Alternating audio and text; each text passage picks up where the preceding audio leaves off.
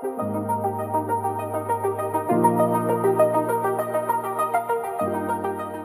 ，Hello，欢迎来到我们今天的阿普蛙井边闲谈啊。我们今天想要聊聊跟这个信仰有关的东西啦啊，因为刚好我们的卡梅有提到这个中元祭，我们想说，那到底中元祭在纪念什么？我们这一辈的人到底怎么样看待信仰这件事情？好，我们今天的成员今天只有三个人啊。首先是我，我是大猫，大家好。大家好，我是坎梅。Hello，大家好，我是杜杜。对，你们的宗教认同是什么？比如我先说我自己好了啦，因为在台湾有两个东西几乎不太分，就是佛教跟道教。嗯，它没有办法很好的分割开来。其实照理说，佛教是一种信仰，道教又是另外一种信仰。嗯，然后里面最大的区别就是，道教在讲的就是这个人他需要先做了一些很伟大的事情，最后就会成圣成神。所以就像呃关羽嘛。然后这边就会有个意思，就会讲说为什么关圣帝君现在会这么夯，香火这么鼎盛。我觉得最大的一个原因就是我们经历了清朝这个时代，因为在过去啊，拜是拜岳飞，不是拜关羽，是战神，是拜岳飞。但是岳飞抗金，抗金就是抗清，所以清朝入关的时候，他就要想尽办法，他就把岳飞的信仰给抹杀掉。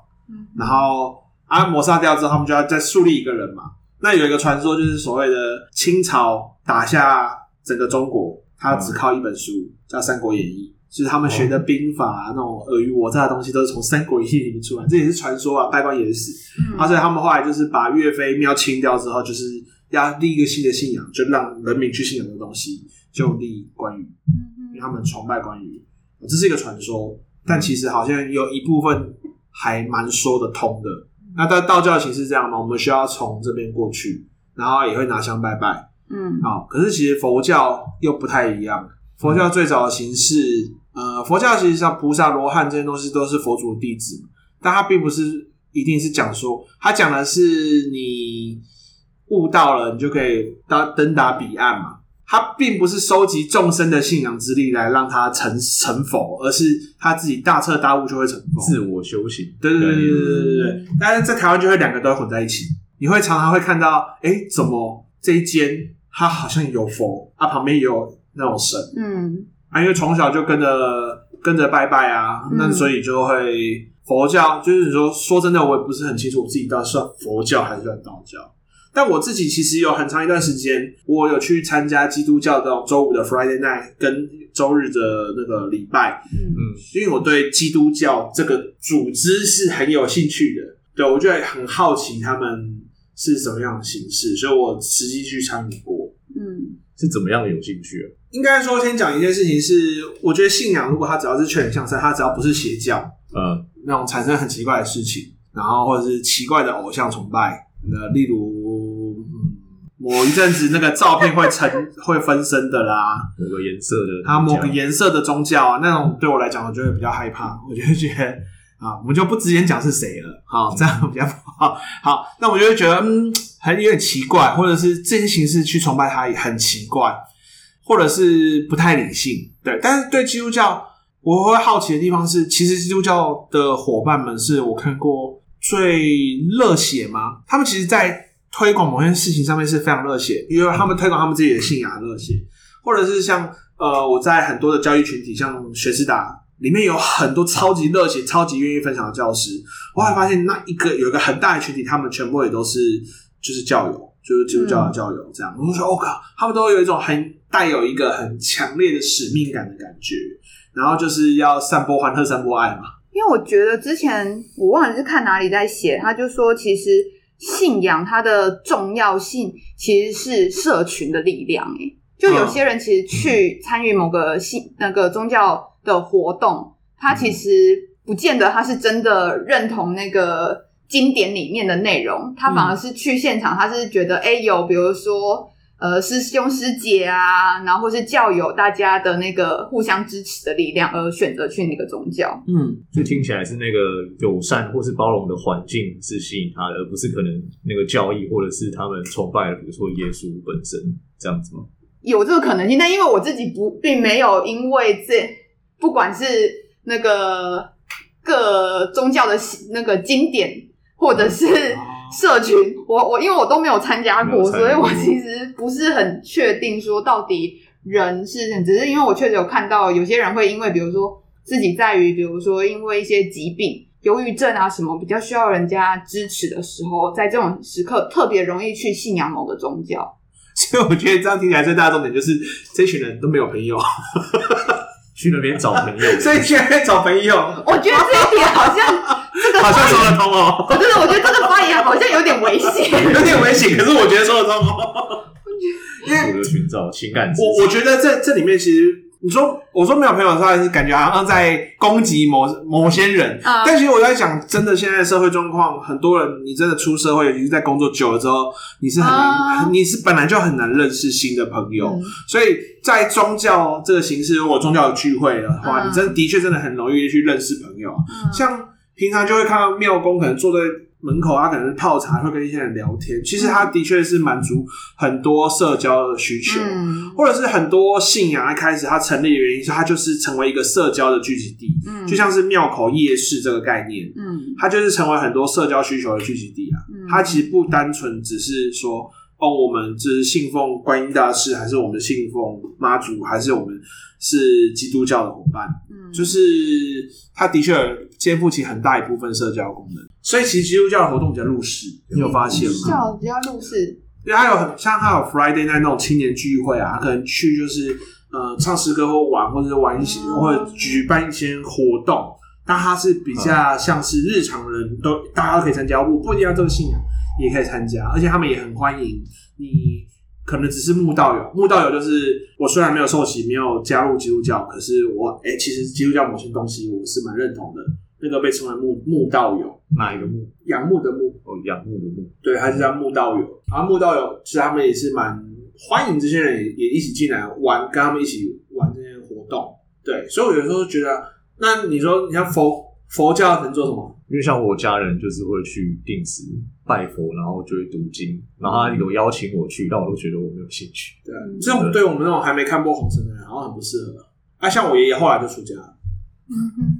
到到晚期，他就直接出家去当和尚。嗯、可是对我来讲，我就觉得，嗯，佛佛教的的转变啊，其实尤其到亚洲之，呃，那本来就亚洲，应该说到华人之后，嗯，因为有分小乘跟大乘教，那我觉得就是到中国这边的时候，把佛教变得太哈扣了。因为其实吃素这件事情，本来的佛教是没有吃素的啦，哦，就是后来才说什么大乘佛教要吃素啊，然后又走。又分什么禅宗跟净土宗啊？一个就是要一直念阿弥陀佛，念念念，集满几几次你就可以成佛，嗯，就净土宗嘛。啊，禅宗就是所谓的见性成佛，就是有一天你悟到了，你就可以龙登彼彼岸，这样那种感觉。我比较好奇是你们平常会去求神，或者是求就是一些外在力量来保佑自己吗？那如果有的话，你们都是求谁？你说特地去拜拜？或是没有特地去，但是可能就是可能人生现在有一个困境，然后你可能就是晚上或是自己默默心中有一些祷告，然后你的对象会是谁？我其实因为我其实一直以来也就是跟着家里拜嘛，比如说出去，比如说拜土地公啊或什么，嗯，就是我觉得比较偏向跟家里拜。但是我自己有一个比较，我小时候曾经因为家长这个行为，但是我就是拜拜的这个行为，但我觉得以小时候的我其实也。没那么理解，但我记得小时候为了求成绩好，然后我就会跪在床上，我也不知道我在拜谁，然后就会说：“拜托保佑我明天可以考好。”你的小时候是多小？应该就小学吧。已经，你的小学压力好大。我小学的课业压力蛮大。你小学压力怎么这么大？我记得，我记得我那时候就会说：“拜托，给我个好的成绩，我以后一定会怎样怎样乖乖的之类的。”我觉得那是我。就是最诚心啊！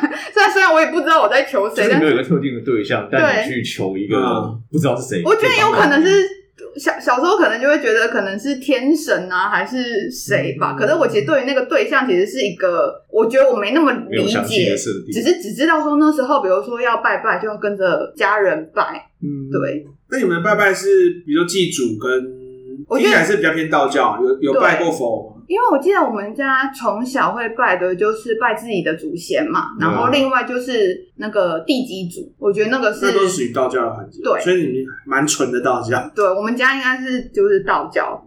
所以佛的那一块，我我们家没有接触到，嗯，没有接触到。啊，嘟嘟哎，我也是会跟着家里去拜啊。但我刚刚问这个问题，就是我其实有时候遇到一些困境，我会自己说：“哎、欸，神啊，可以就是帮助我怎么样怎么样。”但是那个神是谁，我其实没有去做设定，就是只要是个神就可以吗？就可能我觉得我想的神可能就是一种概念而已，它代表的是一种外在的力量，嗯、但我不管他是谁。然后我后来觉得我会这样做，其实其实就是一种我觉得是安慰自己，就是好像可以想象说有一个很万能的对象，他可以帮忙我去做一些事情。这样，这个祷祷这个祷告词的内容听起来跟基督教比较接近，就是原神嘛。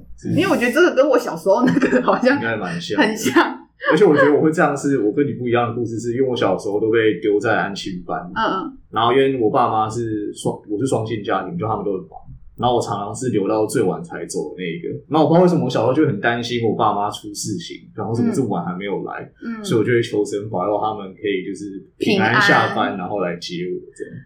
对啊，所以我小时候是这样，但就是没有一个特定的对象，所以我会好奇，这个你们是不是也是一样，还是会有一个特定的拜的对象？特定拜的对象，我好像很少突然在家里拜，就是如果拜拜，我可能呃有时候路过庙，就是和双手合十稍微拜一下，就是有点像是呃表示一下敬意，但我没有想要求什么。哇，嗯嗯，我很少，应该我几乎没有是为了自求自己的东西，特地去庙里面拜拜。那我也不会在自己的家里说哦，突然就要求神。但如果是今天，比如像呃过年过节、清明扫墓，那我就去庙里或去哪里，然后我就会拜拜，然后就会说哦，那就保佑个身体健康这样就好了。我也不会特别讲啊，那可能呃发大财、身体健康或者怎么样，就是不会特别去求什么事情。因为还可以说，我一直都觉得求这件事情没什么用吧。嗯哼，所以没有很虔诚的说，我一定要去拜拜或干嘛。嗯，但其实我这里面还要先讲一件事情：你们是无神论者，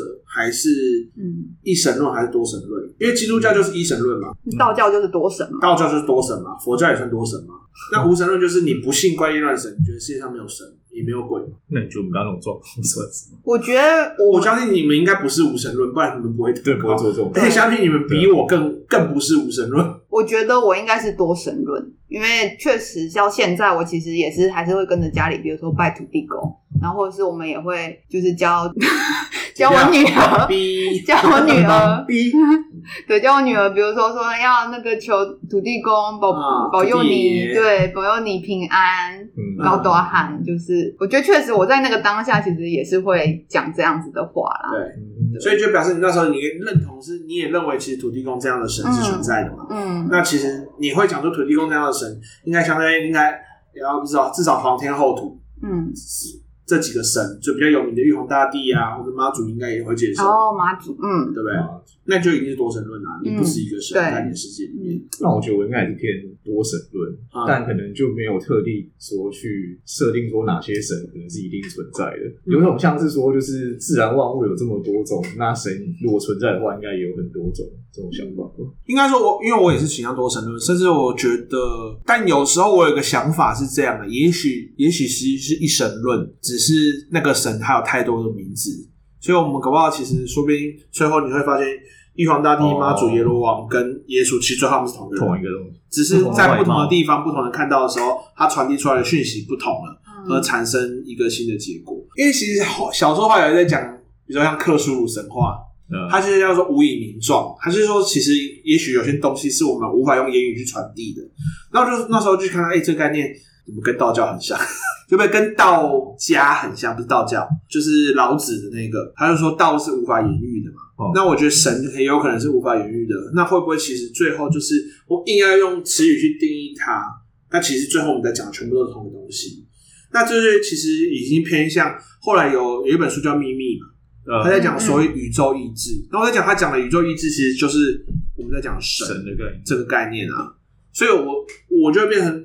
我有一段时间，其实我的想法就是，会不会其实是一神论，只是他刚好在每个人面前，他投射出来的形象，因为会以他最亲近的形象来理解嘛，所以是实际上可能只有一个神，嗯、那就是宇宙意志。哦，这种想法还蛮有趣的。但其实我本身还还是会比较接近多神论这件事情，是因为我我刚刚说我不太祈祷东西，嗯、但我是很尊重规矩的人。我会比较怕去踩到别人的规矩，也是别人别神的规矩哦。啊，例如说，我基本上大部分的阴庙，我绝对不求，我可能会双手合十拜一下，表示尊敬。嗯，但我一定不跟你求东西。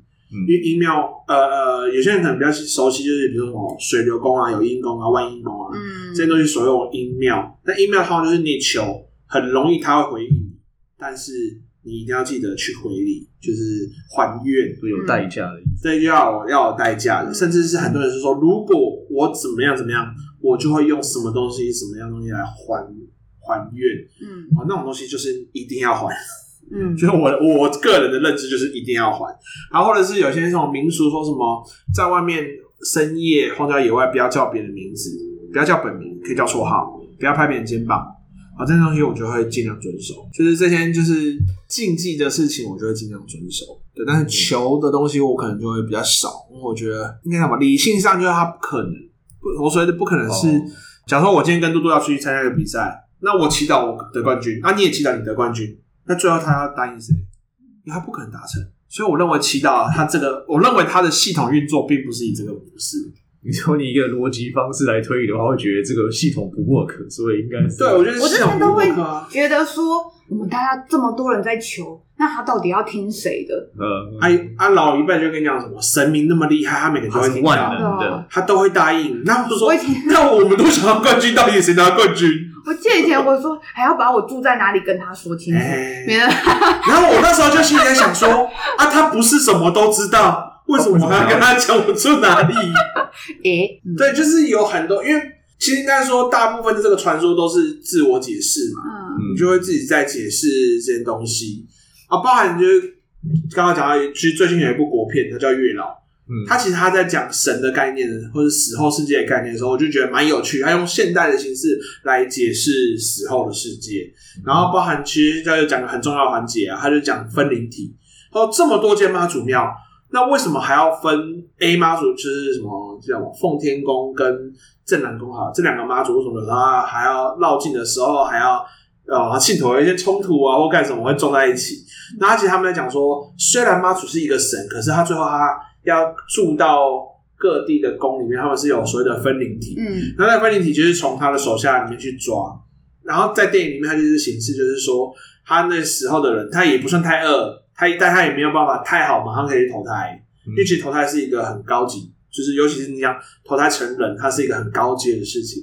嗯、好，所以他就说，那你就要去打工啦，打工来换你的阴德值，来让你之后可以投胎成人。那这这个打工就是他们去当月老，或是去当其他的土地公，或是当其他的职务。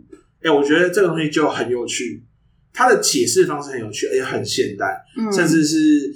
我觉得跟古代的，就是过往的传统文化还有连接起来，哎、欸，我就蛮喜欢。嗯、或者是有一阵子，有一天我不知道为什么在教师圈突然那个漫画狂疯狂的传播，就是那个最近很夯的叫《神明便利便利商店 》哦，那个作者我一直都超爱。然后上次第一次是有人 take 我的原因是什么？是因为 他漫画里面有出现我的名字。因为因为我在他的社团，然后他就说：“哎，我征用有没有原因名字借我用？”然后我的名字就出现在信徒那一栏上。对，但是他其实也是用很现代的形式去讲每一个神明神明。他里面就讲神明分初始神，就是从这个世界啊一开始他就是个神。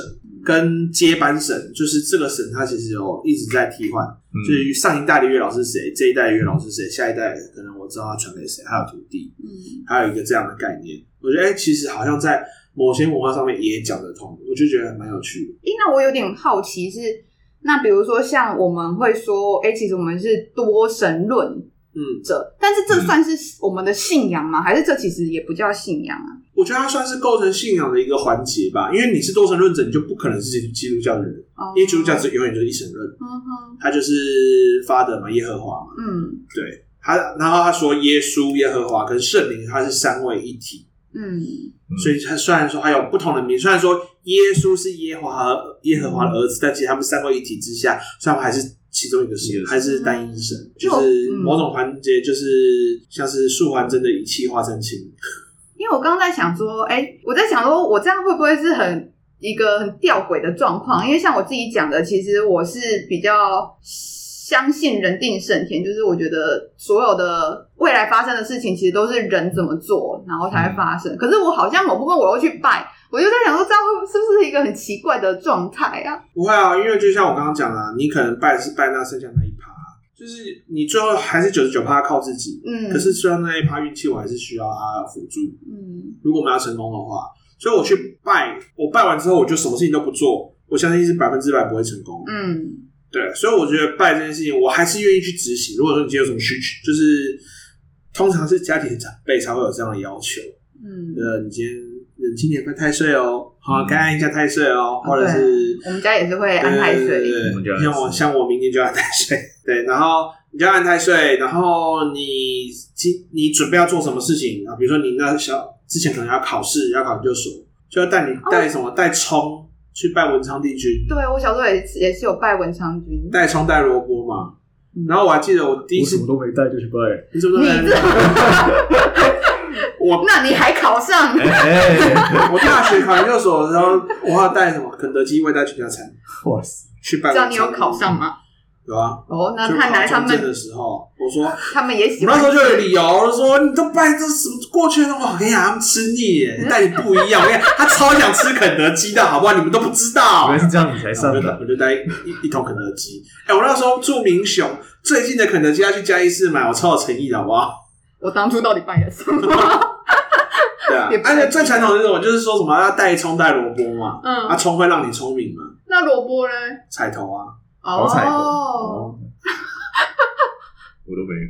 对啊，你都没有，你就是双手合十，我就双手，连那个香跟金子都不拿。有拿，应该有拿香啊，金子可能没有吧。我其实没什么印象。但但是，哎，怎样？就是我阿妈给我喝符水，哦，符水就是就是考试前，只考前，他给我喝符水。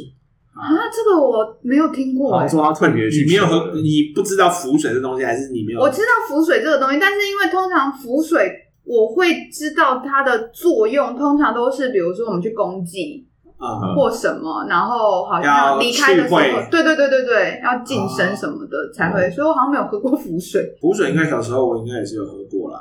那个收金吗？收金收金有喝浮水吗？我我有收金过，嗯，但。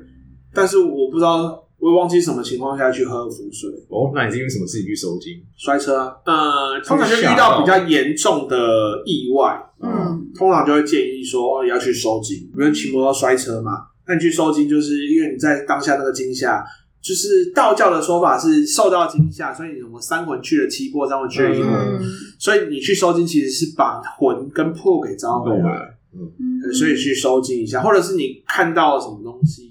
被吓到了，通常就是在被吓到，所以叫修惊嘛。嗯，所以重点是那个惊，所以要把它收回来。嗯，所以我那时候应该是也是忘记是骑摩托摔车，还是我们夜冲撞鬼之类的。那我以为是夜冲，就是超级这个话题，你可以吗？各种意外啊！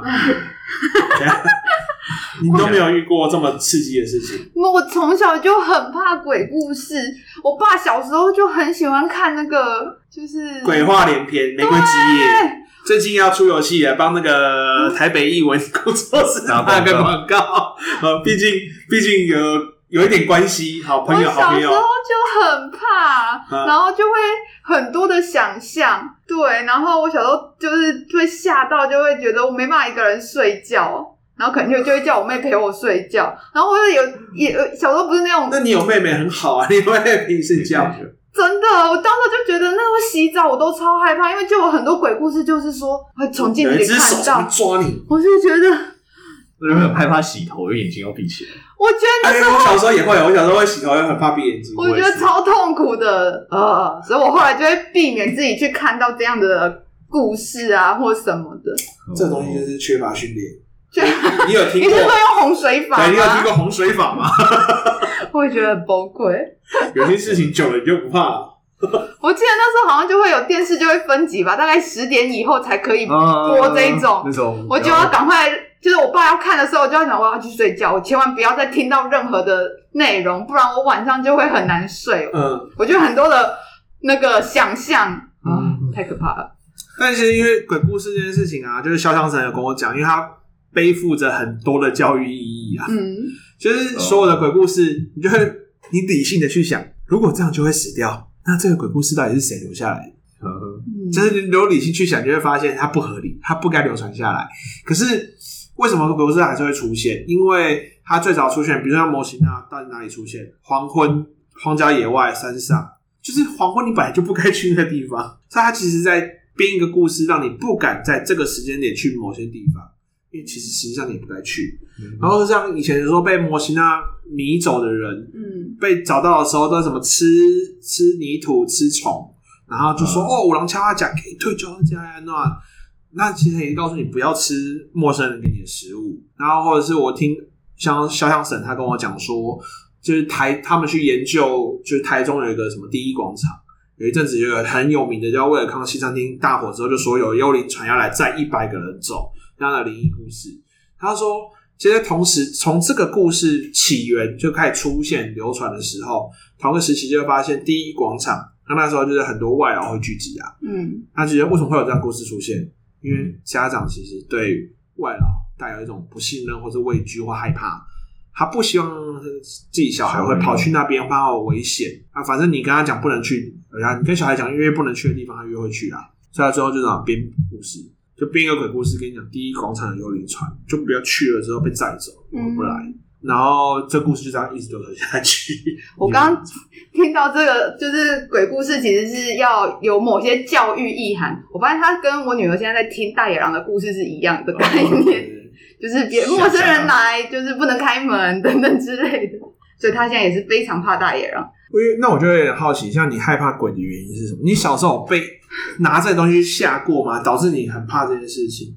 有举有举一个例子，嗯、有一个东西。它就是拿来黑给他小朋友的，就是虎姑婆，还变成儿歌，还让你唱，还让你跳，我都觉得超莫名其妙的。虎姑婆应该也算是民间的一个妖怪故事嘛，嗯，嗯对啊，他他不是一直想说虎虎姑婆会怎么吃掉你的指头，手指头，对，对啊，那然后还变成儿科让你一直唱，然后就是要求你要快点睡嘛，对，没办法？还是教育意义，只是他这个教育环节是在对你造成精神伤害的状况下。夺得大人的方便性，因为你早点睡，他方便。嗯，我想想看，我从小被吓的经验到底是什么？因为在不知道的情况下，你应该不会有畏惧的心情出现。我觉得好像都是那时候的电视吧，就是开始，哦、就是刚刚说那个鬼话连篇，它其实它会搭画面啊，我印象中音乐啊，对啊，就是这些，然后所以那时候就会开始想象，比如说就会说什么。如果你的睡下面，然后可能就会有抓你的脚还是干嘛的，从床底伸出来。对，然后我就会觉得好恐怖。啊，就是那个爸爸床底下有怪物之类。我也我其实也搞不是很清楚，因为因为这是一个很很呃，天哪！我今天晚上回去睡得着吗？什么？现在还是很怕，是不是？不是，就是国国外都会有那个啊，什么小孩子上床睡觉的时候，他就跟那个爸爸说什么。爸爸，你要陪我？什么？我床底下有怪物，所以你帮我看一下，或者是他会晚上哭，然后就讲这件事情，就变成一个传说。嗯、然后我相信也是根据这个传说出现了怪兽电力公司。哦，嗯，我觉得，我觉得他就是怪兽电力公司，我觉得有帮忙抚抚慰孩子的心灵，心灵就是帮忙把这样子的可能比较恐怖的，对对对对对，但他在转换那份恐惧啊，对啊。啊，所以其实我在想，会不会有这件事情原因的前提，也是因为在更小的时候，阿姨说你再不睡觉，怪兽就要把你抓走，或者怪物要把你抓走。我觉得小朋友对于这种，对，因为像我女儿，她看到大野狼故事，其实不是我们说的，只是因为某一次回去，阿公给她看了，就是想说大野狼跟三只小猪是一个很平常、好像很常见的童话故事，但是他看了一次以后，他回来就会开始一直说，晚上睡觉就会说。妈妈，我怕大野狼，为什么？然后后来我努力帮忙洗白大野狼的形象，就说大野狼是我们的好朋友啊什么。可是一段时间后，他其实对现在还是会常常不时的就说：“妈妈，我怕大野狼。”我就发现这样子的恐惧对于孩子的印象是非常深的哎、欸。然后我小时候其实可能 maybe 也只是看了可能几则的可能那个故事。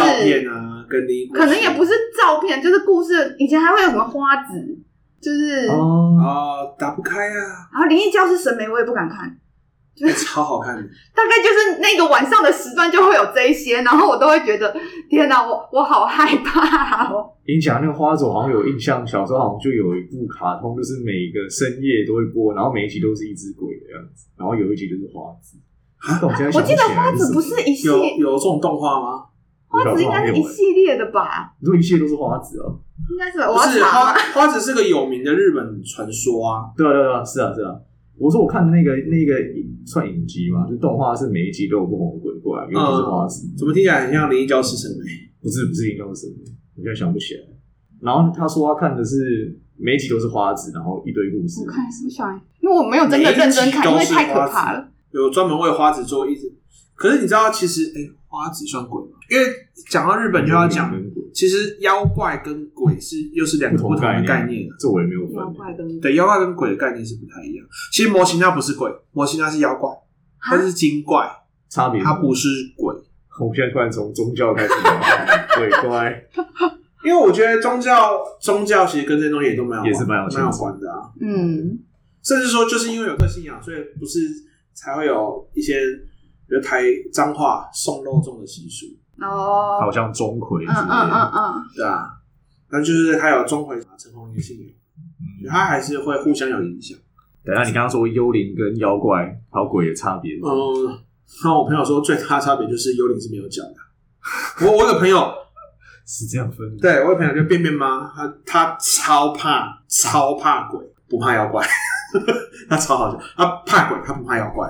你说鬼是没有脚的，对，就是所谓的阿飘嘛。嗯嗯，怎样飘它是没有脚的，它是什么东西死掉之后变鬼。但是妖怪可能是某些东西成精，狐狸精、狐狸怪，就是什么什么怪。好像是哎，我也是怕那个。所以你怕的是鬼，你不怕妖怪？我好像跟妖怪没那么熟的感觉，就是 我小时候确实就会说。你只要看到的到底他是人还是鬼，你就看他有没有脚，我就一有这个印象，然后我就觉得，所以你也是怕没有脚的，对 对，我就没有脚，我就觉得好可怕哦！天哪，这个创伤是不是？这创伤蛮深的，这创伤蛮深的。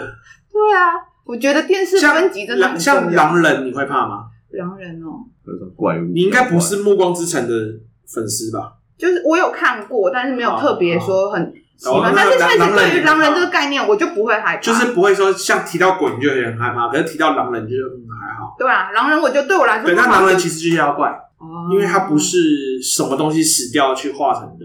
对，那为什么鬼让我那么害怕，然后这些怪物反而对我来说好像没那么恐惧啊？我有个猜想啊，就是会不会是因为鬼或者说幽灵，它是我们生活中确实会遇到的东西，它死亡或凋零之后变成的。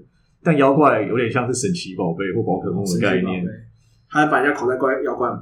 我觉得应该说，因为怪物这一种事情，以我们现在的认知来说，会觉得那个其实是故事去杜撰的。就是对我的认知里面，就是狼人这个其实是那就是那种奇幻故事里面会有的。嗯，你不要跟我说真的有。然后，但是鬼这件事情是会有人会告诉我们说啊，我真的看过或什么。所以你会觉得鬼好像是真实世界跟现实有连接的，对，妖怪也会有人说真的有啊，对，他不是不是有个什么世界几大之谜，不是就是说什么雪男还是什么雪怪吗？嗯，如果你把雪怪定义成妖怪啊，可是其实我觉得大头怪有可能就只是某一种生物比较少见的动物。嗯，确实，对于怪物来说，可能好像要么就是我觉得那个是奇幻世界的，或者是我觉得就是像你讲某种生物或动物，所以我觉得好像。不会那么害怕，可是鬼这件事情，我觉得就会跟很多的 maybe 信仰或是什么，哦、就是比如说小朋友被什么附身啊，或是丢惊啊什么的。可是如果按照这样讲的话，那你上就带个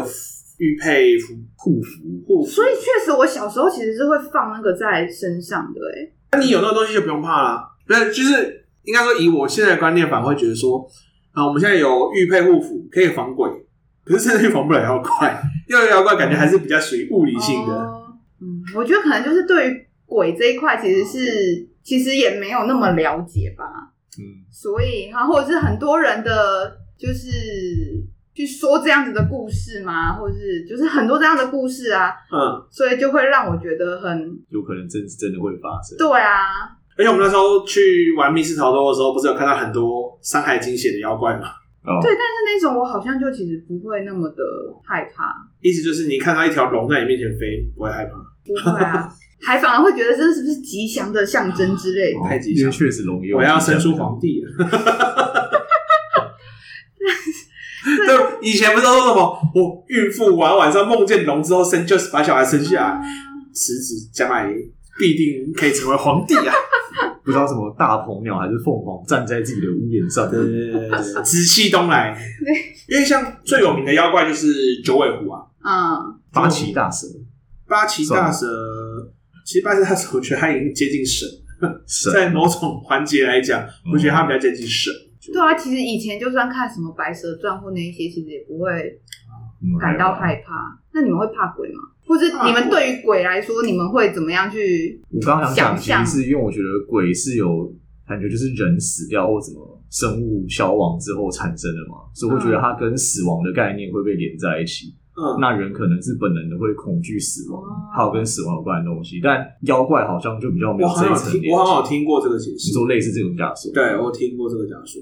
我刚刚在想说，会不会是鬼常常会给人一种怨念，然后会伤害他人的那种感觉。OK，就是我小时候好像对于鬼的印象，就是他是来报仇啊，或者是就是好像没有什么好鬼的故事。有啦，很多啊，有啊，有啊。我自己是没什么印象。你是说传说，还是说现在各种啊？就是比较会听到的，就是很多的鬼故事，感觉都是什么零头节啊，或者什么，嗯，就感觉就是他是那个左为啊。哦，左为不就是好鬼吗？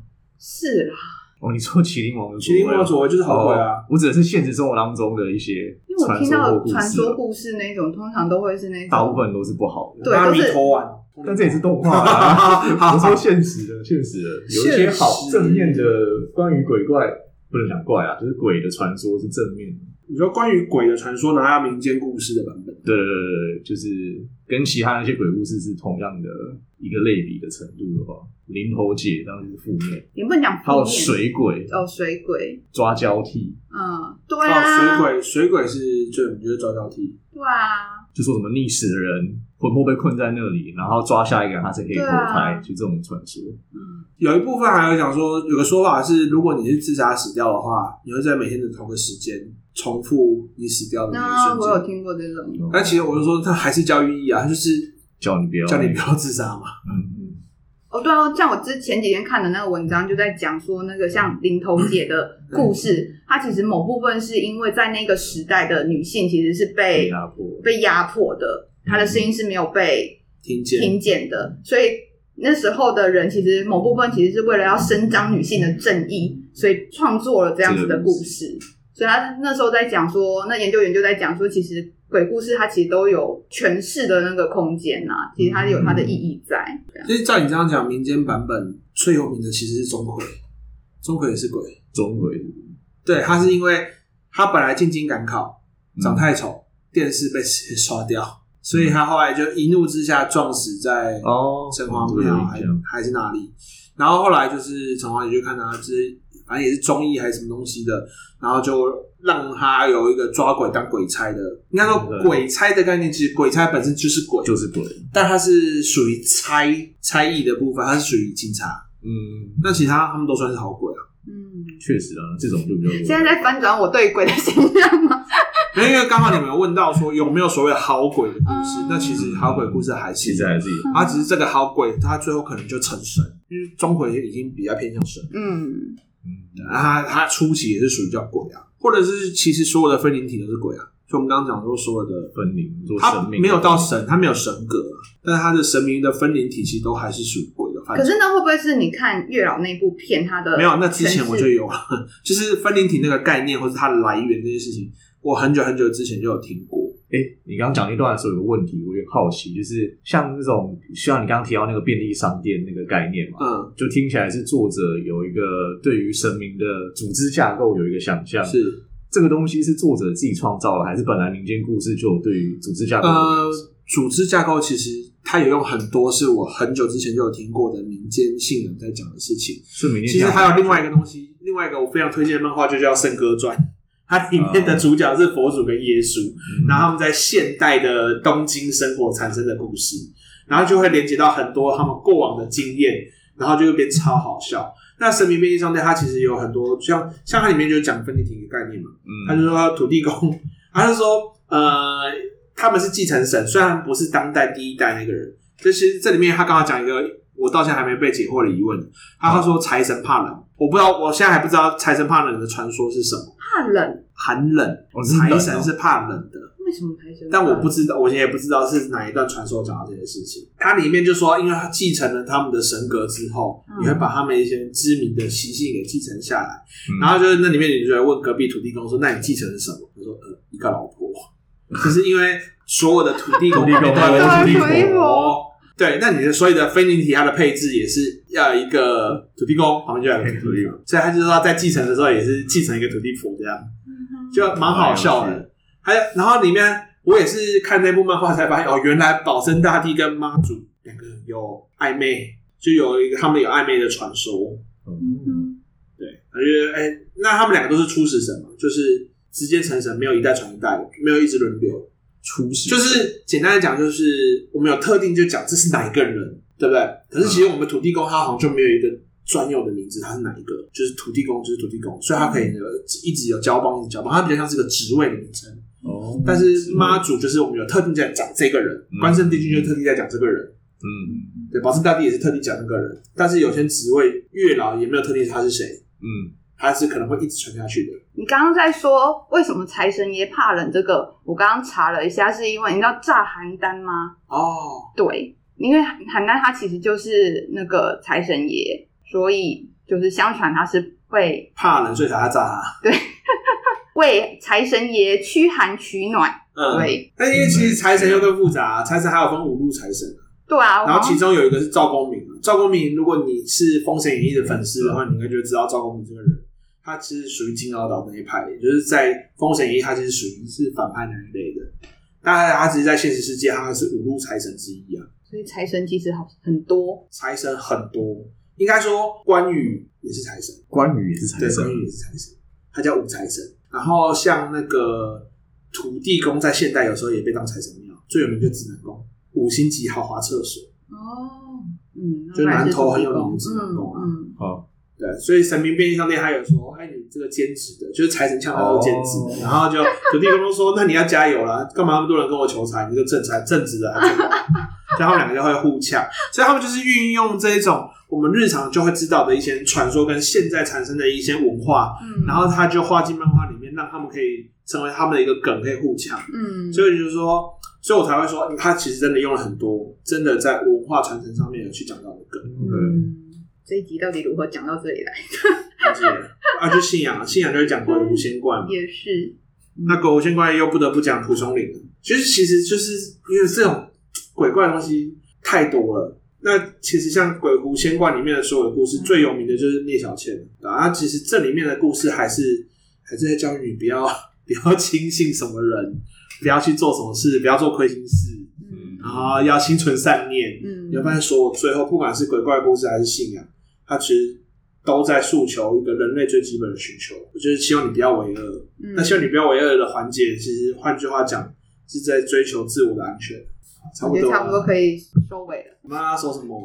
我也不知道。我还想知道什么样传说，还有什么那个鬼怪啊、神仙啊传说想要分享，或者想要听我们有没有听过哪一个传说，或者是怎么样，有什么样的看法，或者是怕鬼的下面也可以加一，哎，怕鬼下面加一啊，就是让我觉得不孤单。其实最大的重点也是要提醒说，如果你现在已经是为人父母，你也知道你受过这一段。嗯伤害的人，你真的，我会真的强烈的告诉你，不要再拿这些事情去去吓你家的小孩子。真的，因为我我真的看过蛮多人说，你去吓小孩子是一一个好玩，你就看你家小朋友在啊、哦，好可怕，然后你就觉得啊，男人在那边笑很开心。我真的看过很多这个现象。我必须要讲的是，其实那个心理创伤会蛮严重的。真的，我到现在还是会觉得怕怕的。对，有些人到现在还是怕怕的。啊，你就开始笑他怕鬼怕什么？其实。